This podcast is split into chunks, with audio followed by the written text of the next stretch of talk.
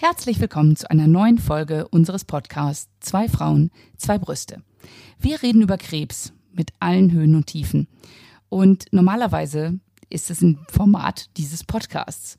Aber Six hat uns die Plattform gegeben, uns auch einmal im TV zu präsentieren. Und so seid gespannt, denn was jetzt kommt, ist der Mitschnitt äh, unseres Fernsehaufitts, unseres Live-Podcasts sozusagen. Also viel Spaß dabei.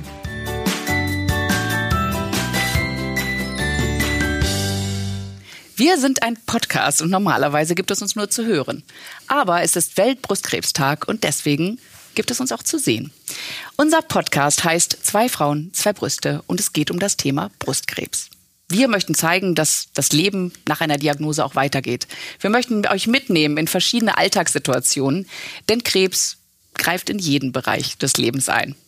Und so möchten wir vielleicht auch ein bisschen Leichtigkeit in dieses Thema bringen, ohne es zu bagatellisieren.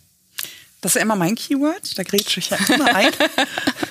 genau, und ähm, vielleicht sollten wir nochmal erklären, warum wir das machen. Also warum können wir euch so gut durch die Thematik führen? Ähm, ich hoffe, man sieht es uns nicht mehr an.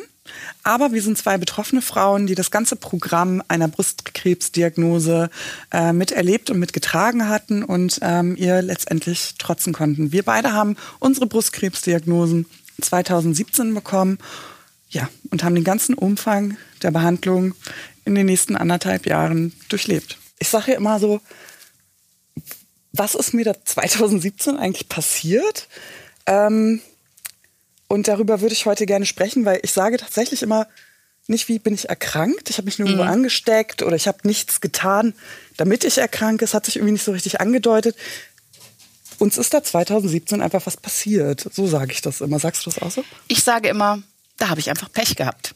Weil natürlich das, das meiste, was die Leute sagen, ist, sag mal, was vielleicht dein Deo? Hast du ja, oh, Brustkrebs? Oh, Klassiker. Oder äh, deine Ernährung? Hast du mhm. auch nicht immer alles gut gemacht oder so? Mhm. Und dann kommt dieses, ja, super, ähm, deswegen hast du jetzt Brustkrebs, selber schuld. Und das kann ich nicht so unterschreiben. Ich mhm. habe Pech gehabt. Ich glaube, die Menschen versuchen ähm, versuchen das einfach auf ihre Art und Weise zu erklären, wo das herkommt. Und äh, als Selbstbetroffener versuchst du das irgendwann nicht mehr. Also weil man die Antwort auf diese Frage, warum man erkrankt ist, leider nicht finden wird.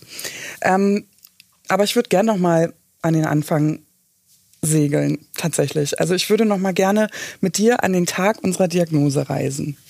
Ähm, ich kenne dich ja, deswegen,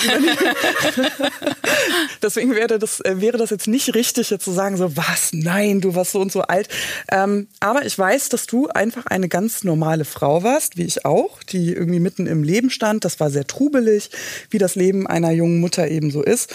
Und dann würde ich dir tatsächlich gleich schon den Ball zuschießen. Vielleicht mag jeder von sich erzählen, vielleicht macht das einfach mehr. Vielleicht einmal ganz kurz. Ja. Nee, ich finde auch, das Thema muss angerissen werden, weil die Sache, was, was ich so wichtig finde, ist, dass ähm, ich hatte Krebs nicht auf dem Radar. Ich habe ein ganz normales Leben geführt. Ich bin ganz normal zu meinen Vorsorgeuntersuchungen gegangen. Alles war tippitoppi. Ich habe zwei Kinder gekriegt. Das eine hatte ich gerade abgestellt. Und beim Duschen fühle ich plötzlich, dass ein Knubbel in meiner Brust ist. Mhm. Und natürlich, Gott sei Dank, habe ich gesagt, ja okay, hast gerade abgestillt, aber lässt du mal abchecken. Mhm. Und dass ich diesen Knubbel abchecken lassen habe, das ist ja schon mal sehr gut. Wie hast du den gefunden? Beim Duschen ich habe so, ich habe so geduscht, weißt du, so und dann beim Rückziehen habe ich dann gedacht, so, hä, was war das denn? Das war wie so ein, wie so ein Stein. Wo der, war der bei hier? Da unter, unter, also im hier am im linken außen. äußeren, der äußeren Hälfte links. Okay, also meine, meine war Deine war rechts. Meine war rechts, aber auch recht weit außen. Also ich hatte den auch so durch Zufall. Ähm, ja, was ein Glück ist, was ja auch nicht jeder hat, ne? Also ich ja. meine, gibt ja, ja auf jeden Fall als abgestillte Mama mhm. ist es ja oft mal so, dass du irgendwas in der Brust hast. Ah, da denkst du ja jetzt nicht so viel also, dabei, ähm, ne? Ich sag mal so für diejenigen, die diese Erfahrung noch nicht gemacht haben, aber so eine Schwangerschaft oder generell so hormonelle Veränderungen, äh, die machen was in der Brust. Also da ist richtig was los. Da sind Drüsengewebe, das schwillt ab, das geht so Milchstau. Also Hormone machen richtig viel Party in der Brust. Und deswegen ja. bist du wahrscheinlich hast du da nicht an Brustkrebs gedacht, sondern an irgendwie sowas wie, huch, habe ich da einen Milchstau oder? Also ich habe gedacht, hups, besser mal abklären. Okay, das hast du schon gedacht. Das habe ich schon also, gedacht. Aber habe gedacht, aber jetzt ehrlich gesagt, du hast gerade abgestellt, ist doch sicher nur eine Zyste. Okay. Und dann hat genau das gleiche meine Frauenärztin gesagt. Da war ich dann zwei Tage später Ja. und sie fühlte so, ach, sicher nur eine Zyste. Aber wir gucken Okay. mal drauf. Ja. Und die mit dem Ultraschall geguckt und sagte dann nur, nee, ist keine Zyste. Das lassen wir mal abklären. Und Okay. hat mich zum Spezialisten geschickt. Gott sei Dank. Okay, also bei mir war es ja tatsächlich ein bisschen anders. Ja. Ähm, ich hatte auch diese Zystensituation, weil, was ich ja vorher auch nicht wusste, ist, dass sich das ähm, ähnlich abbildet. Also auf dem Ultraschallgerät, wenn Ja. man diese Untersuchung hat, dann, Ja. dann kann das schon durchaus mal, mal ähnlich aussehen. Ähm, und im Gegensatz zu dir, also du wurdest ja weitergeschickt zum Spezialisten und ich wurde erstmal nach Hause geschickt. Also begann praktisch meine Brustkrebsdiagnose mit einer Fehldiagnose. Und ähm, das ist eben auch so wichtig, dass es mir, also für mich beantwortet sich die Frage, warum gehe ich mit meiner Geschichte an die Öffentlichkeit? Also äh, ich kriege immer noch Gänsehaut, wenn ich so darüber Ja, spreche, aber aber, so ich kann wichtig. nachts nicht schlafen, wenn Frauen nach Hause geschickt werden mit einer Salbe. Und das ist einfach, ähm, ja, nennen wir es beim Namen, es ist einfach Krebs. Also du gehst mit einem Krebs nach Hause und wiegst dich in einer unfassbaren Sicherheit, die Ja. ich im Zusammenhang mit Krebs nie wieder spüren werde. Nee. Und ähm, es ist mir so wahnsinnig wichtig zu sagen, seid nicht so arzthörig. Ja. Also wenn ein Arzt sagt, es ist alles okay, finde ich, habt ihr jede Berechtigung zu sagen, was macht sie so sicher, dass es nur eine Ja. Zyste ist. Also ich finde das ganz wichtig, dass man sich auch traut, Dinge zu fragen und zu hinterfragen, auf ein Bauchgefühl zu hören, dass ich tatsächlich, obwohl ich ja eigentlich nicht so bin, sehr deutlich wahrgenommen habe. Also ich bin, und das hat mir letztendlich mein Leben gerettet, Ja. doch nochmal zu meinem Hauptgynäkologen. Ja. Ich war damals bei seiner Vertretung und der hat dann die richtige Diagnose gestellt. Die- Ja, aber es ist, es ist erschreckend. Es ist erschreckend einfach, gerade bei jungen Frauen, Mhm. wie viele nach Hause geschickt werden. Und da wird gesagt, sie sind zu jung für Brustkrebs. Mhm. Und das müssen wir ganz, ganz mal schnell aufklären. Es gibt kein zu jung für Brustkrebs. Also man muss, Moment. Also Moment. Nein, natürlich, es also gibt ein zu jung, aber- Moment, also bevor jetzt Mütter ihre 13-jährigen Töchter zum Gynäkologen schicken oder äh, ihnen sagen, sie sollen die Brüste abtasten und einfach Ängste übertragen, ist mir besonders wichtig, es ist schon grundsätzlich eine Krankung, die im Erwachsenenalter vorkommt.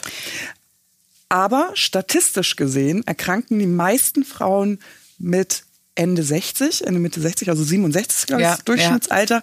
Es kommt in jungen Jahren nicht so oft vor. Ich selber war bei meiner Erkrankung 30 Jahre alt. Ich kenne aber auch Frauen, die mit 23 erkrankt sind. Also das Ja. muss man einfach so sagen. Also es ist schon eine Erkrankung, die eher im Erwachsenenalter vorkommt. Und es ist aber bei vielen Ärzten einfach nicht auf dem Radar, Mhm. dass es eben jüngere Frauen unter 60 auch betreffen kann, so wie uns. Mhm. Und das finde ich so traurig, dass es dann eben so, so zu Aussagen kommt, nein, ich untersuche diese Frau gar nicht richtig.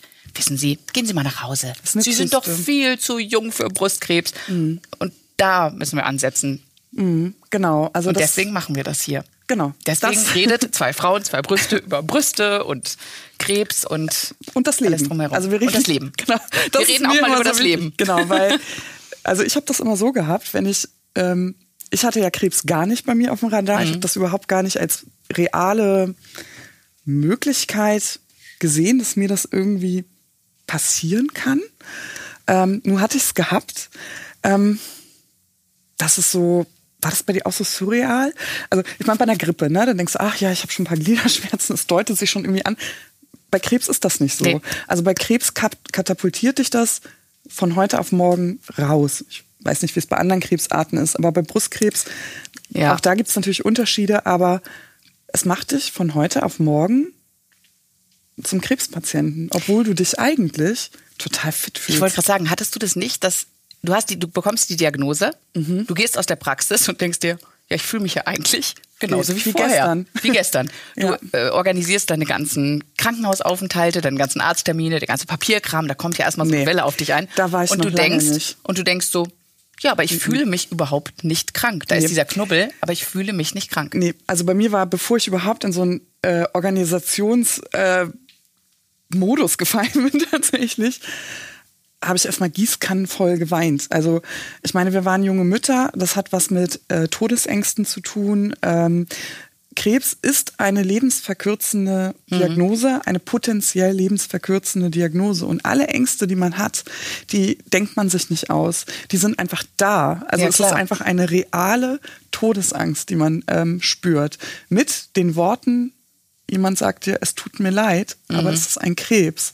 Und dann kommt im Falle, ja, dann kommt dann noch dazu Und ein sehr, sehr aggressiv. aggressiver Krebs. Ja.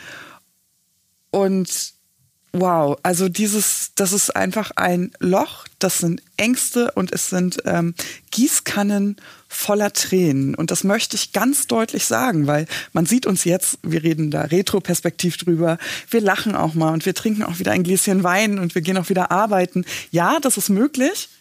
Aber so sind wir nicht in die Diagnose gestartet. Ich glaube- also ich möchte ich glaube falsches Bild trotzdem- vermitteln. Ne? Also es ist schon so, ähm, Krebs ist nicht pink und Ja. es ist nicht lustig und es ist ähm, auch nicht äh, immer gut heilbar und schaffbar. Den Eindruck möchte ich nicht erwecken, wenn man uns sieht. Also wir sind schon, schon auch erstmal gefallen, bevor wir wieder aufgestanden Ja, sind. aber bei mir war es zum Beispiel anders. Na, geweint hast du auch. Ich habe aber nach der Diagnose nicht mehr geweint. Oh, ich, Ich habe ich hab vorher in der Unsicherheit und ich habe und das ist ja ist ja jeder geht ja anders damit um, ne? Und ich habe so eine so eine Art für mich irgendwie gefunden, dass ich gesagt habe, so und jetzt so ein Chaka ist ja nur also ich habe es mir wirklich ein bisschen auch schön geredet, ne? Dass ich gesagt habe, es ist ja nur Brustkrebs. Es könnte ja was viel schlimmeres sein. Also wenn ich Alex- also, also- ich, ich weiß, ich weiß, Also ich würde ich Alex- heute ich würde es nie wieder Ja, sagen. ja. Weißt du, was ich gesagt habe? Ich habe ihn Warmduscherkrebs genannt.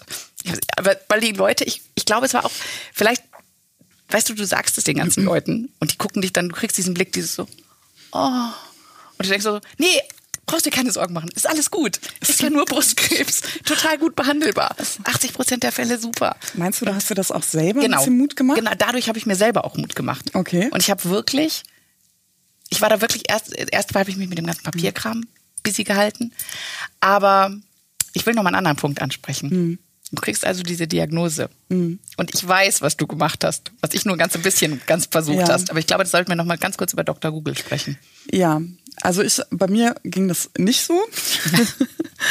ich habe die Diagnose bekommen und ich bin erstmal sehr, sehr tief gefallen. Ähm, ich hatte sehr, sehr große Angst und ähm, ich habe im Internet recherchiert und das war keine besonders gute Idee, muss ich sagen. Ich wusste das nicht besser.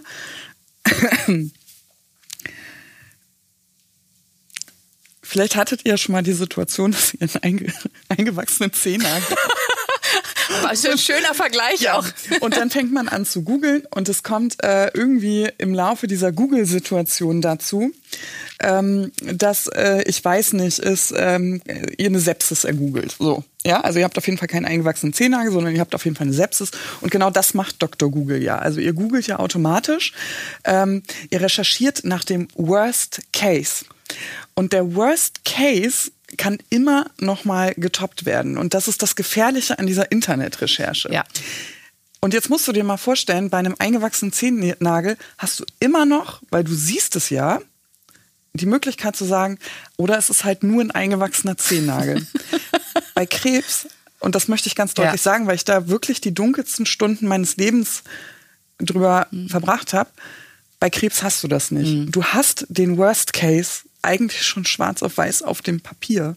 Und ähm, was soll noch passieren?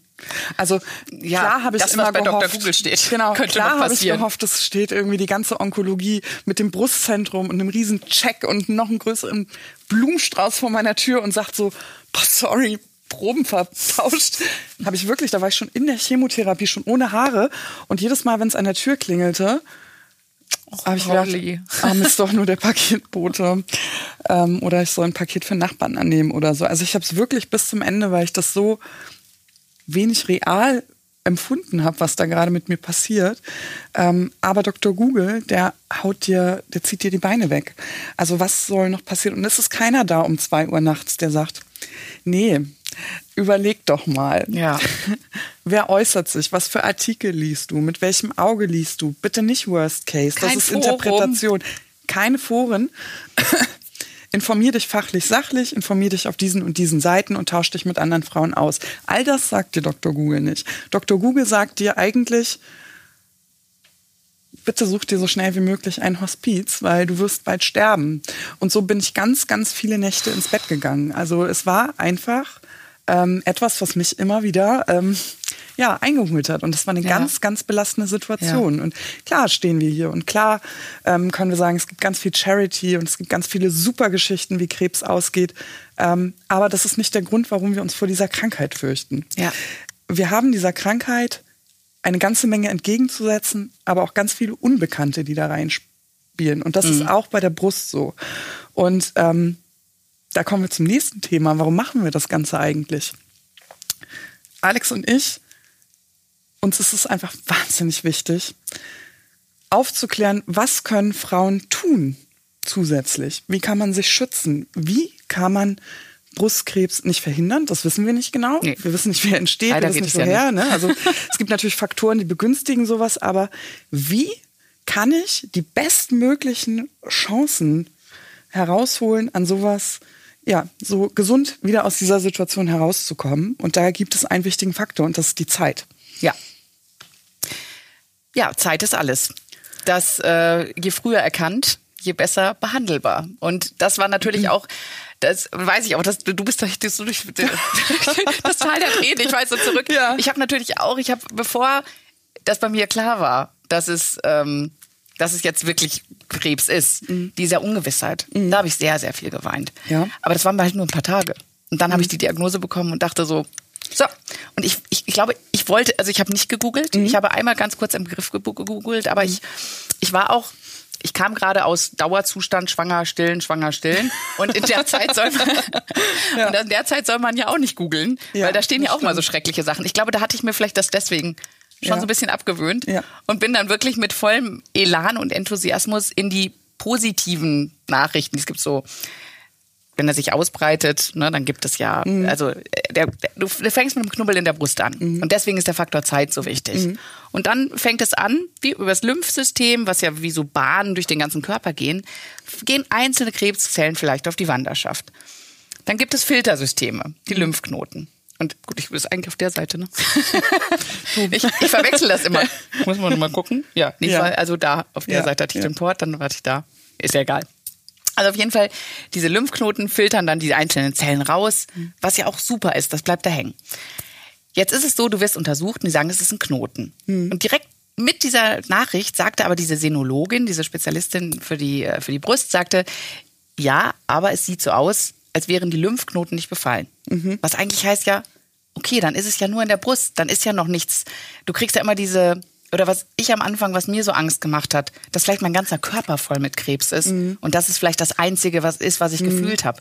Und ich habe mich einfach, ich habe mich in einer Sicherheit gewogen, mhm. einer falschen Sicherheit, das weiß ich, aber mhm. das war alles, woran ich mich geklammert habe, war dieses, ja, aber er hat nicht geschreut. Mhm. Das ist nur in der Brust. Und das mhm. kriegen wir in den Griff. Und jetzt machen wir die Chemo. Und wir ziehen alle Register. Weil die Sache ist ja die, mit der Zeit, du hast die Zeit angesprochen, je früher erkannt, je besser die Chancen. Weil wenn erstmal der ganze Körper voll ist. Ja, also ne? da muss ich ja nochmal, also das ist ja immer für mich, ehrlich gesagt, und das ähm, ähm, macht mich natürlich jetzt auch zu einem, ich weiß nicht, angreifbar, aber ich Schieß halte los. das für eine große Floskel. Ich finde, um gut aufzuklären, muss man erklären, warum ist das so. Ja. Das hast du jetzt schon ein bisschen gemacht, aber ich möchte das wirklich nochmal ganz klar sagen. Warum ist Zeit ein wichtiger Faktor? Keine Frau die Brustkrebs hat, hat in irgendeiner Art und Weise Angst vor ihrem Tumor. Denn den könnte man ja schlicht und ergreifend einfach rausoperieren und die Sache wäre erledigt. Jeder Mensch mit Krebs, ich gehe da sogar noch einen Schritt weiter, wie du merkst, hat genau Angst, was du gerade angedeutet hast, nämlich, dass einzelne Tumorzellen aus dem Haupttumor sich auf Wanderschaft begeben und im Körper Unfug treiben. Und damit mhm. meine ich einfach Metastasen bilden. Ja. Und man geht einfach davon aus, das ist wirklich jetzt mal so lapidar dahingesagt, je früher wir sowas behandeln, desto wahrscheinlicher ist es, dass das noch nicht passiert ist. Das ist einfach so der Faktor, der dahinter steht. Und ich finde, das muss man sich immer wieder vor Augen halten. Also kein Krebskranker hat ernsthaft Angst vor seinem Tumor. Das ist. Äh ich, ja, ich glaube, du musst dazu auch noch sagen, weswegen sind Metastasen so ein, so ein Ding, weil es ist ja, du sagst ja Metastasen, dann sagen die, ja, da machst du halt ein bisschen mehr Chemo und dann sind die alle weg. Und das mhm. ist eben der Knackpunkt. sobald die Diagnose Metastasen da ist, giltst du als unheilbar. Ja. Kannst ist- noch ja leben ein- damit. Ja. Die, ich glaube, die Prognose ist drei Jahre. Das- aber es gibt Leute, ja die gar mit nichts von Prognosen, nee, nee, ne? äh, Statistiken. Das ist ähnlich wie Ja. mit Statistiken. Ne? Du weißt Halte ja nie, nie, wo du da stehst. Aber also entweder hast du diese drei Jahre, du hast vielleicht auch zehn Jahre oder 20 Jahre, aber du wirst dein Leben lang in einer Therapie sein. So länger oder kürzer, wie lang halt das, Das Leben ist ja dann ist. Ne? äh, Und das- Wörter, das über ist die man ja auch äh, stolpert, wenn man nicht unbedingt an Krebs erkrankt ist. Ich weiß nicht, wie es dir ging. Also ich muss dann nochmal, wenn man die Diagnose bekommt, dann weiß man erstmal, okay, man hat Krebs, aber man weiß nicht, wie viel. Ja. Also man weiß nicht, wo überall ist der, weil natürlich hast du das am Haupttumor festgemacht, aber es kann ja gleichwohl sein, dass der sich schon im Körper ausgebreitet hat. Das weißt du nicht zum ähm, Zeitpunkt der Diagnose. Das muss erst irgendwann untersucht werden. Das bietet in deinem Kopf eine riesengroße Möglichkeit an, ich nenne es ja immer Kopfkino, an Worst-Case-Szenarien. Ähm, ich weiß nicht, wie es dir geht. Also ich habe das Ich glaube, bis das ist eine heute noch. Typensache, so weißt du auch ein bisschen. Ja, ne? aber ich habe das bis Ja. heute noch, dass ich manchmal ähm, einfach denke, ach du Schande, ich hab's gerade im Kreuz. Könnte das, und das hatte ich gerade beim Zeitpunkt, ich weiß nicht, wo der Krebs überall ist, also hatte ich es ganz besonders am Anfang, dass ich irgendwie da lag und dachte, hm, komisch, mich drückt's da am Zahn. Eigentlich, oder das Zahnfleisch ist wund. Ohne eine Krebsdiagnose hast du halt einfach irgendwie dir ins Zahnfleisch geschnitten oder Ja. hast den Popcornteilchen in den Backenzahn gedrückt oder so, Ja. ne, ins Zahnfleisch. Mit einer Krebsdiagnose im Nacken hast du auf jeden Fall eine Kiefernekrose, Metastasen. Also dieses Wort, das ist so ein Damoklesschwert, das ähm, kann man jetzt beschönigen und das finde ich auch nicht eine Typfrage, weil das nichts Ausgedachtes ist. Also Nee. die Wahrscheinlichkeit ist nun mal da. Natürlich. Und es ist etwas, was einfach mithängt. Das muss man einfach Ja, sagen. also ich habe jetzt ein MRT, weil ich äh, Rückenschmerzen habe. Und äh, Macht ja, das was mit das dir? ist natürlich, natürlich. Also ich versuche, dass es nicht Überhand gewinnt. Mhm. Aber ich war zum Beispiel, weil was am Rücken nicht verheilt ist, war ich beim Orthopäden Mhm. und er sagte, wir machen sicherheitshalber ein MRT, weil er es am Röntgenbild nicht sehen kann. Was war dein erster Gedanke? Äh, er sagte es, weil Nee, ich nicht sein, dein? Nein, er sagte das mit dem MRT, weil ich vorher gesagt hatte, wenn ich Knochenmetastasen hätte, könnten Sie die Okay. sehen auf dem Röntgenbild. Also kam das schon Natürlich? Mhm. war es in meinem Kopf, weil ich natürlich die Geschichten auch mitbekomme, wo Leute sagen, ja, sie haben Rückenschmerzen. Und ich habe mein Leben lang schon Rückenschmerzen. Ja, ich habe mir da vorher nie was dabei Mhm. Ja. gedacht. Aber natürlich schwingt das jetzt immer mit und natürlich Mhm. gibt es mir auch eine Sicherheit, dann zu sagen, ja, okay, es ist abgecheckt und ich Mhm. lasse das klären. Und ich, ich renne nicht einfach nur hundertmal äh, zur Gymnastik und zum Yoga und gucke, dass es besser wird, sondern Mhm. Wenn jetzt was nicht verheilt, weil ich war auf den Rücken gefallen, habe ich gesagt, ich lasse das jetzt mal genauer nachgucken. Weil ich natürlich auch dieses Kopfkino Das hat. Das hat immer doch wieder, jeder. Ich Nur- finde, man bemüht sich ähm, noch mehr, eine rationale Erklärung für eine körperliche Beschwerde zu finden. Also auch während der Krebszeit. Aber das reicht manchmal nicht aus. Ja. Also zum Beispiel, ganz klassisches Beispiel ist, du, passiert mir jetzt ab und zu, ne? Ähm, du knickst halt um. Ja, klar, hast Knöchelschmerzen. Völlig normal. Ja, das ist passiert, weil ich bin Dienstag um 18 Uhr umgeknickt. Und dann kommt immer so dieser Moment, bei mir zumindest, oder doch nicht. ja. So. Dann gilt natürlich, das habe ich mir tatsächlich im Laufe dieser Krebserfahrung, die ja immerhin auch fast zwei Jahre ging,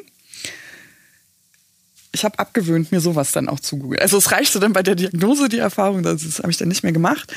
Aber ich muss immer wieder sagen, es war das Umknicken, es war das Umknicken, es war das Umknicken. Und irgendwann ist es gut, aber alleine die Tatsache, dass ich es mir immer wieder so rational mit aller Macht entgegensetzen muss, ähm, zeigt einfach, was in deinem Kopf passiert. Ähm, meine Ärztin hat mir mal Folgendes gesagt und vielleicht wirkt das nicht unbedingt beruhigend. Ähm, Metastasen spürt man nicht unbedingt. Ja. Und ich musste mir das immer wieder sagen, so, ach klar, ich habe es gerade irgendwie im Becken oder wenn ich so einatme, irgendwie habe ich so ein, oh, also irgendwie drückt's mich da so ein bisschen. Dann äh, musste ich mir immer wieder sagen, ah, nee, lass es, weil, ne? Also, und das ist ja. irgendwie so eine Art, so ein Umgang, der war vorher nicht da. Und ich glaube, wenn jemand sowas sagt wie mit Krebs ist so die Leichtigkeit verloren gegangen, dann meint man das. Ja, ich glaube, das ist diese Unbeschwertheit, dass Ja. man einfach sagt, ja, es sind einfach nur Kopfschmerzen. Ja, Natürlich genau. denke ich mir jedes Mal, wenn mich was drückt am Kopf, weil ich eigentlich nie Kopfschmerzen habe. Jetzt drückt vielleicht mal was. Und ich denke mir, vielleicht doch Hirnmetastasen. Weil Ja? das macht, Brustkrebs macht ja gerne Hirn- und Knochenmetastasen zum Beispiel. Aber soll ich dir mal was sagen? Ich Ja. hatte irgendwann, also um auch mal die Hoffnung zurückzugeben, weil ich bin ja grundsätzlich auch ein positiver Mensch, auch wenn ich diesen Worst, also auch wenn die Angst bei mir einfach so ein Riesenthema war. Ähm, wir haben ja irgendwann die Krebstherapie abgeschlossen und dann hatte ich ja tatsächlich irgendwann mal eine richtige Erkältung. Also mal so eine Erkältung, weißt du, so eine Erkältung, Erkältung. Einfach mal eine Erkältung. Also einfach so, was man halt so kennt, so Gliederschmerzen, Schnupfen und so, ne? Weißt du, wie ich in die Küche gegangen bin? Ich habe Schnupfen. Ich habe nur Schnupfen. Also der erste Schnupfen, der wirklich nur ein Schnupfen ist, das ist ähm, irgendwie auch so ein Meilenstein gewesen. Also ich glaube, so Situationen, also auch Ängste sind ja, nicht aber, unbedingt beherrschbar, sie sind schon immer da, aber sie tanzen nicht mehr im Vordergrund. Und ähm, das ist eben auch etwas, was ähm, immer wieder mitspielt. Also weil man vielleicht gerade nicht den falschen Arzt Dr. Google befragt. ja, ja, also Dr. Google auf jeden Fall. Ich will nochmal Ja. auf, das, auf das Thema Erkra ähm, Erkältung zurück. Ja. Weil das, das fand ich nämlich ganz äh, interessant. Eine Erkältung ist während der Krebstherapie ja nicht einfach nur eine Erkältung. Sag ich jetzt, weil ich halt acht Tage mit Lungenentzündung im Krankenhaus lag. Mhm. Ja. Und das war zum Beispiel so ein Moment, wo ich mir wirklich Sorgen um mich selber gemacht habe. Mhm. Und das ist ja oft, dass, dass dann, man denkt ja immer so, ja, das ist doch der Krebs, aber es ist ja so vieles drumherum, was auch gefährlich für einen werden kann. Man hat kein Immunsystem und so. Und ich glaube, das sind auch Ängste, die in dieser Zeit dann hochkommen. Also Mhm. ich, wie gesagt, ich hatte zum Beispiel die Angst, als ich mit der Lungenentzündung im Krankenhaus war und die nicht besser wurde. Ja, also vielleicht ähm, sollte man nochmal erklären, also wir machen ja eine Chemotherapie, die soll ja die äh, schlechten Zellen, also diese Krebszellen, ähm, platt machen. Jetzt unterscheidet so eine Chemotherapie nicht, bist du eine gute Zelle, die gut ist fürs Immunsystem, oder bist du eine schlechte Zelle, die rast da einmal drüber. Deswegen sagt man auch immer so, man attackiert jetzt mit Wir machen einen Radikalschlag. Trompeten. Alles einmal weg. Ähm, was natürlich auch bedeutet, dass wir ähm, sowas wie Viren, Bakterien und alles, was so kreucht und fleucht, was eigentlich so sonst in der U-Bahn oder Ja, ja. überhaupt gar kein Problem ist oder in öffentlichen Plätzen, das jetzt bei äh, Chemotherapie ähm, schwierig, weil wir sowas nicht nichts entgegenzusetzen hatten. Ja. Hattest du vorher schon mal eine, Le- eine, eine, Eine Lungenentzündung. Eine Leberentzündung auch nicht. Nein. Ich hatte noch nie eine Lungenentzündung. Nee, ich war auch nie krank. Also ich bin Ja. so ein Typ, ich bin nie krank gewesen. Ich Ja, war so das gesündeste überhaupt. Also wenn ich mal, wenn es mir mal so richtig dreckig ging, dann habe ich vielleicht mal so ein Aspirin genommen oder so. Aber das war's. Ich, also Und ich war echt, ich war, ich hatte nie was. Mhm. Also ich hatte mir manchmal so gewünscht. Ich wollte immer gerne eine Brille haben und eine Zahnspange oder ein gebrochenes Bein. Ich hatte Also, nie was. Entschuldigung, Ja, ich, muss weiß. gerade so lachen, aber ich, ich als Zahnspange. Okay, kann okay. das nicht ja, gut. Also äh, ich, Ja, aber du und ich war halt immer so, alles war super, alles war gesund, alles war normal. Ja. Und ich glaube, wenn du dir dein Leben lang immer mal gewünscht hättest, mal krank zu sein, das wünsche ich mir jetzt nicht mehr. das, das, Dankeschön, nein, Also ich danke. habe da ehrlich gesagt überhaupt nicht so ähm, Gedanken dran verschwendet. Also mich hat äh, diese Krebsdiagnose so überrollt. Also das ist so, es war alles gut. Also viele sagen ja irgendwie so, ja, es musste eine Änderung her. Nein, ich habe mein Leben vorher echt geliebt. Also ich habe einen tollen Mann, ich habe einen tollen Sohn. Wann sind wir in den Jobs angekommen? Also wir waren auf der Suche nach einem Eigenheim. Es war alles so bilderbuchmäßig spießig. Also ich werde das ganz oft gefragt. Also hat sich das angedeutet? Hast du das gar nicht gemerkt? Nee. Also aus dem Knoten wurde eine Diagnose und aus einer jungen Frau eine Krebspatientin. So kann ich das sagen. Und das ist innerhalb von fünf Minuten Telefonat passiert, wo ich die Diagnose bekommen habe. Und auf einmal war alles anders, weil ich war nicht mehr arbeiten, weil es nicht mehr ging. Ähm, ich war nicht mehr bei Kollegen und habe mich über Rezepte unterhalten oder über das, was wir im Fernsehen gesehen haben, über die leichten Themen oder ob, ich weiß nicht, die Gerbera zum Veilchen passt. Ja. Ähm, sondern ich habe mir einfach so wirklich ähm, wichtige Themen gestellt, die ich mir nie stellen wollte. Also viele sagen ja, war das für dich auch eine Chance zu erkennen, was wichtig war? Nein. Ich wusste, was mir wichtig war. Das Da wusste ich vorher schon. Aber ich habe einfach erkannt, wie, wie endlich sowas sein kann. Und das ist keine schöne Erfahrung. Das muss man einfach so sagen. Also das bringt einfach eine, eine Diagnose mit sich. Also, und du, du musst dann schnell entscheiden, was ist dir wichtig und was ist nicht wichtig. Das ist vielleicht ein Druck, der dahinter steht. Jetzt, retroperspektiv, ja, kann ich sagen, wow, vielleicht war das auch mal ganz gut. Also ich musste von heute auf morgen entscheiden und das, was bleibt, ist dafür umso kostbarer. Aber in dem Moment, wo du mit Glatze da sitzt und ohne Wimpern und vielleicht hast du gerade schlechte Nachrichten bekommen, auch sowas gibt es ja in ähm, einer Krebserkrankung, dann ähm, weißt du nicht, ob es dich in einem Jahr noch gibt. Das ist einfach so. Und das macht es ja so pervers grausam, einfach, muss ich wirklich sagen. Ich will trotzdem sagen, dass zum Beispiel bei mir was ganz anders. Ich habe, ich würde nie im Leben sagen, dass das die Chance meines Lebens war oder sowas, dass ich Krebs bekommen habe. Ja, also Gott bewahre, auf gar keinen mhm. Fall. Aber es sind mir viele Sachen durch die Erfahrung sehr klar geworden. Mhm. Und das ist mir auch direkt nach der Diagnose klar geworden. Mhm. Ich hatte plötzlich, das war für mich, ich habe immer gesagt, ich brauchte wahrscheinlich weil ich nie krank war und nie mhm. was hatte und vielleicht ein Schnupfen oder sowas bei mir nicht gereicht hat, brauchte ich einfach mal so einen Paukenschlag. Mhm. Dass ich so, so hab so, hallo, hast du das vorher nicht gehört? Dir mhm. geht's nicht gut.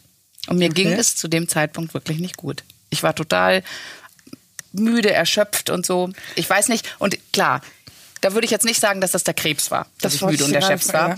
weil das sagen natürlich, ja, ja, natürlich es könnte sein, viele Leute sagen, oder mit vielen Betroffenen, mit denen ich rede, die sagen dann mal, ja, ich war auch total gestresst zu der Zeit. Es könnte vielleicht ein Zusammenhang sein, dass dein Immunsystem vielleicht ein bisschen geschwächt ist. Aber, Aber ich Alex, möchte mich da gar nicht aus dem Fenster sagen, lehnen. Deine Kinder waren eins und zwei. Du hast wahrscheinlich jahrelang keine Nacht Ich hatte, genau. Ich hatte also meine Kinder. so sagen mussten, oder? Genau, meine Kinder waren eins und zwei.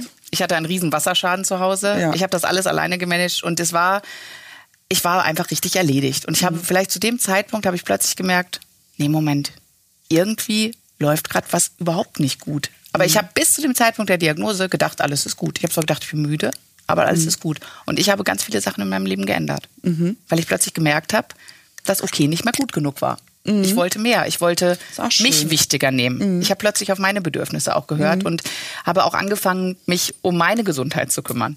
Weil das war auch die Aussage der Ärztin. Ich hatte leider noch nicht mal die Zeit, mir in Ruhe meine Diagnose abzuholen, weil der Kindergarten schon anrief, dass ich meinen Sohn abholen sollte. Mhm. Und da habe ich gedacht, okay, was läuft eigentlich falsch in meinem Leben gerade, mhm. dass ich noch nicht mal die Zeit habe, mir in Ruhe eine Krebsdiagnose abzuholen. wie du so, wie, wie du so sagst, aber ich kann das, ähm, mhm. ich kann das tatsächlich irgendwie nachfühlen. Mhm. Also ja, ich würde ähm, ja, das klingt so, so komisch, aber eine, eine gemeinsame Freundin von uns sagte, dass ähm, ja, es hat nicht nur Schlechtes mitgebracht. Das muss man wirklich sagen. Also jetzt gerade im Nachgang. Mhm. Ja, also im Nachgang sieht man das ganz deutlich, finde ich. Also ich zumindest. Ähm, Guck mal, wir sitzen hier. Wir sitzen hier im Podcast. Ja, aber ich muss es trotzdem sagen und das ist ähm, dir gegenüber auch nicht despektierlich gemeint. Ich weiß genau, ähm, was du sagen willst. Und ich weiß, dass du mich da auch sehr verstehst. Hör auf diese feuchten Augen, Alex. ähm, für mich und meine Familie, ähm, also du bist ein riesiger Gewinn für mein Leben und das, was wir hier machen, ist ein riesiger Gewinn für mein Leben. Aber ich muss an dir vorbeigucken. Wir werden es ähm, alles einfach, wir würden es alles weggeben, ähm, um gesund zu sein. Ja, aber ja. hätte ich die Wahl heute, ja hätte ich trotzdem den Weg genommen, niemals zu erkranken, weil das für eine Familiensituation und auch für ein selbst und wir haben beide kleine Kinder. Mhm. Ähm, ich würde alles geben, um meinem Sohn die Erfahrung zu ersparen, das Kind einer krebskranken Mutter zu sein. Ähm, das ist so. Da, das macht was mit einem, das macht mit äh, was mit, also es macht was mit einer Familie ja. und ähm, es das möchte ich nicht verstecken. Nee. Also weil man selber nicht nur betroffen ist, sondern man hat auch ein Umfeld und ja. man hat Kinder und die wissen nicht, was passiert. Und ähm, ich finde, ich finde deswegen auch so wichtig, was wir tun. Also wir brechen Tabus.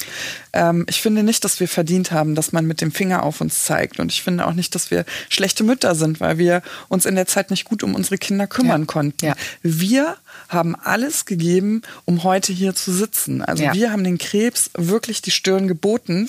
Und ähm, ich möchte auch an die Frauen erinnern, die das auch getan haben, aber für das die das nicht gereicht haben. hat. Ja. Ähm, deswegen machen wir das. Und äh, ich ja. glaube, ich glaube, die, die Sache ist auch die, das, deswegen sind wir beide uns da, glaube ich, so einig, wenn wir mhm. manchmal ein bisschen aggressiv sind, wenn, wenn wir Sachen hören wie, das ist das Beste, was mir passiert ist, der Krebs, Gott sei Dank ist er in mein Leben getreten. Nein, es bleibt eine lebensverkürzende Krankheit. Und ich finde alles Positive, und das kann ich nur unterstreichen, was du sagst, alles Positive, was damit hergekommen ist, Ja. ist super. Ich liebe die ganzen schönen Sachen, die in mein Leben getreten sind. Du und meine, unsere anderen Busenfreundinnen und die, die ganze Krebs-Community. Das ist eine richtige Bereicherung. Aber ich würde auf alles verzichten, wenn ich einfach sagen könnte, okay, ich habe keinen Krebs gehabt. Vielen Dank. Aber Alex, können wir bitte noch eine Sache mal bitte kurz klären? Ja, wir müssen ja hier mal so Temperatur auf den Tisch kauen. Würdest du heute noch sagen, dass das ein Warmduscherkrebs ist? also Ganz ehrlich, also das, das, hat, das hat ungefähr drei Monate gedauert nach Ja. meiner Diagnose und dann habe ich mich schon geschämt, dass ich das jemals Mhm. gesagt hatte, weil du natürlich auch in diese Krebs-Community eintauchst. Ne? Mhm. Wir haben dann andere Betroffene kennengelernt, weil am Anfang, ich weiß nicht, ob es dir genauso ging. Ich saß da mit der Diagnose und dachte, also ich glaube, ich bin die einzige in meinem Alter, die Brustkrebs hat und kleine Kinder. Die, das sind doch nur alte Frauen, die sowas bekommen. Ähm. das habe das hab ich gedacht. Soll ich noch mal eine Anekdote raus? Also erzähl erst mal zu Ende, aber es wäre. mm. Nee, und, nee, und dann, dann fand ich es halt so schön, dass wir uns einfach so verbinden konnten, dass ich andere Frauen wie dich gefunden habe, wie die Merle, die Geraldine und alle, die wir da sind, die in unserem Alter sind, die kleine Kinder haben. Und natürlich sind das nicht die einzigen, die wir kennenlernen. Wir lernen auch die kennen, bei denen es halt ganz schlimm aussieht. Und auf dem Weg haben wir uns ganz oft verabschieden müssen von vielen Leuten. Und das, das ist, das tut richtig weh. Und dann merkst du nämlich erst, was für ein fieses, gemieses Schwein dieser Krebs ist, der hintenrum spielt, ohne Spielregeln. Du denkst so, ja, ich habe den Krebs, jetzt machen wir die und die Chemo, alles gut. Nee, der kommt hintenrum, die Chemo wirkt nicht, das verbreitet sich, alles voll mit Metastasen.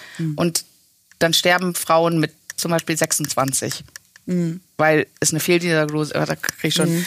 Und das und deswegen nee, es ist ein fieses, fieses Schwein diese Krankheit und ich möchte auf gar keinen Fall, dass irgendwie das also ich würde es nie sagen und ich, es regt mich auf, wenn andere Leute das sagen, dass es das Beste war, was ihnen im Leben passiert ist. Ja, also das sage ich auch. Es ist retroperspektiv, also fasse ich nur noch mal zusammen. Etwas, was sehr, also das, was übrig geblieben ist, sage ich jetzt mal nach dieser Krebserfahrung, ist ähm, tatsächlich etwas sehr, sehr Schönes. Also, dass man in einer extremen Situation gelernt hat. Also, was ähm, sehr präsent ist, ist natürlich so eine, so eine Lebensdankbarkeit. Also, die verspüre ich wirklich. Ähm, Dankbarkeit, dass man gesund ist, dass man glücklich sein kann, dass man oft selber die Wahl hat, wie man mit Dingen, wie man Dinge annimmt und was man aus Dingen macht. Ähm, etwas, was ich gelernt habe, ist ähm, Demut. Ich bin der Meinung, ich kannte früher nur das Wort und jetzt weiß ich, was es bedeutet. Ähm, Dankbarkeit. Dankbarkeit ist ein äh, riesengroßes Thema. Ähm, ich muss mich ganz oft beherrschen, nicht die Dankbarkeitskeule zu schwingen. Ja, das- Hast du das auch? Also, das ist, also ich, ich habe da eine ganz kurze Zündschnur für Menschen, die ihre Zeit ähm, ja nicht unbedingt undankbar, aber die sich einfach an so Nichtigkeiten aufhängen. Wir haben ja mal eine Folge über Energiefresser Ja, gemacht. genau. Genau, Mhm. ich habe für solche Menschen keine Zeit mehr. Genau, also das ähm, zieht mich runter, damit kann ich nicht mehr Ja. Mhm. so oft umgehen, aber damit geht's mir besser. Also das, was er hinterlassen hat, Retroperspektiv ist toll, aber das sieht man am Anfang der Diagnose nicht und ähm, trotzdem würde ich ihm diese Erfahrung ersparen. Nee, auf jeden Fall. Alex, ich würde sagen, wir ziehen machen. heute gar nicht so künstlich in die Länge, ne? Nee, also, brauchen wir äh, auch gar nicht. nee. Ich glaube, Ja. ja, Vielen das Dank, sind dass wir. ihr dabei wart. Genau, Danke, dass sind ihr dabei wir. wart. ähm, Und, das sind äh, unsere Geschichten und ähm, wir freuen Ja. uns aufs nächste Mal. Ne? Ja, und wenn ihr mehr von uns hören wolltet, äh, jeden Dienstag, überall wo es Podcasts gibt, äh, gibt's uns auch aufs Ohr. Genau. Zwei Dankeschön. Frauen, zwei Brüste. Danke. Tschüss.